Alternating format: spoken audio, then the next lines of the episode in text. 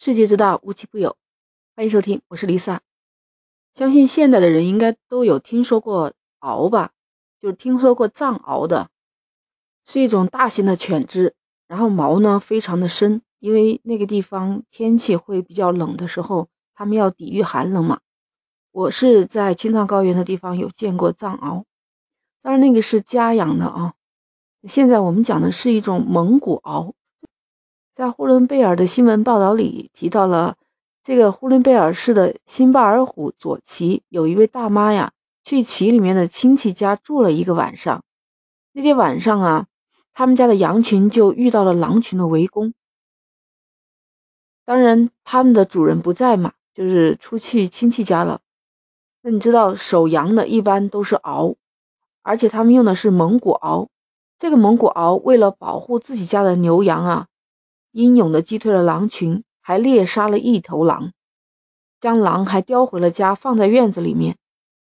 你看，其实蒙古草原无边无际，牛羊一般都是白天在草场里面吃草，到了晚上呢，毡包附近的草地外面休息。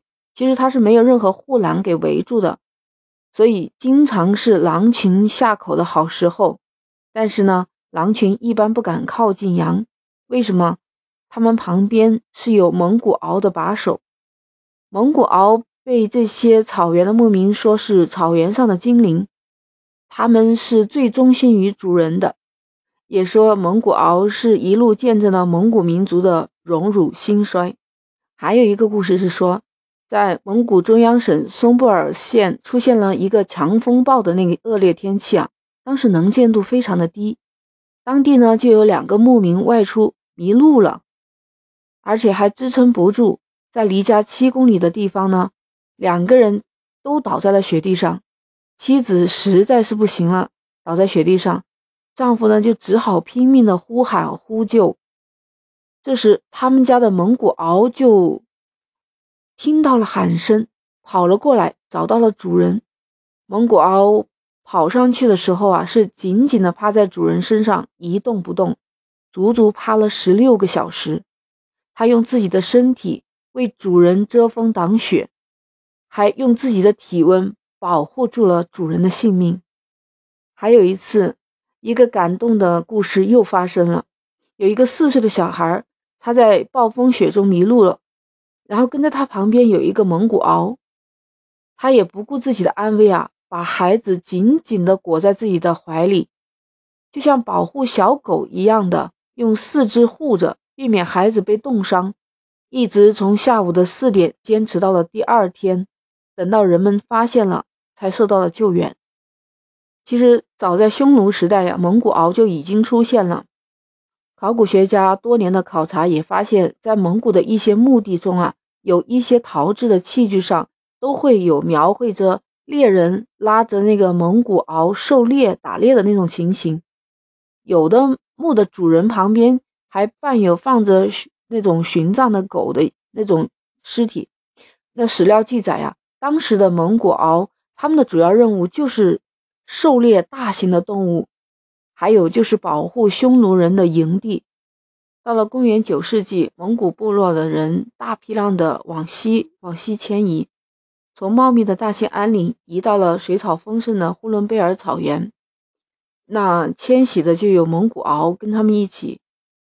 随着这个蒙古獒跟着主人一起生活，也逐渐适应了当地的游牧这种生活，他们的任务也开始转变了。所以到了广袤无边的草原上，他们就负责放养牛羊啊，驱赶狼群。尤其是他们会让狼群闻风丧胆。据说在当时，成吉思汗呢，他曾经组建了三万只蒙古獒的军团。在前线冲锋陷阵，所向披靡哦！哇，还能跟着一起打仗，跟着他的蒙古大军的铁骑来到了青藏高原。原来就是从这个以后才有了藏獒。那这么说来，藏獒应该是蒙古獒的后代了。不过好像目前还有争议，没有定论下来。不过许多人总是把蒙古獒当成了藏獒，其实蒙古獒是蒙古地区的犬种。藏獒是西藏地区的犬种，外形上看呢，它们确实有一些相似的地方，但是两者还是有本质的区别的。就说它们的长相啊，藏獒会比蒙古獒要大一些。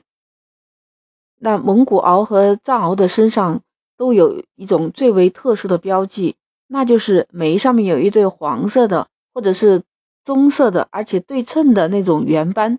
你乍一看看过去好像有四个眼睛，但它们还有一个特点，就是它们战斗力的不同。其实这两种犬都是属于凶猛的犬种，可能打起架来基本上都差不多，实力差不多。就是如果说速战速决的话，那青藏高原的藏獒要略微好一点。所以说藏獒是有耐力的，但是如果打持久战的话，还是蒙古獒确实厉害一点。所以蒙古獒的耐力非常不错。在性情上呢，蒙古獒要比藏獒更加的忠诚，而且更加有责任心。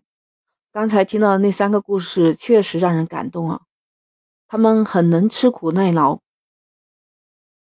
通过这一番了解，又加深了我对蒙古獒的印象。什么时候有机会，我也去蒙古呼伦贝尔草原上去看一看蒙古獒。你呢？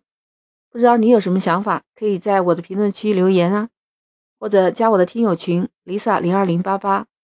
那我们今天这一期就聊到这儿，下期再见。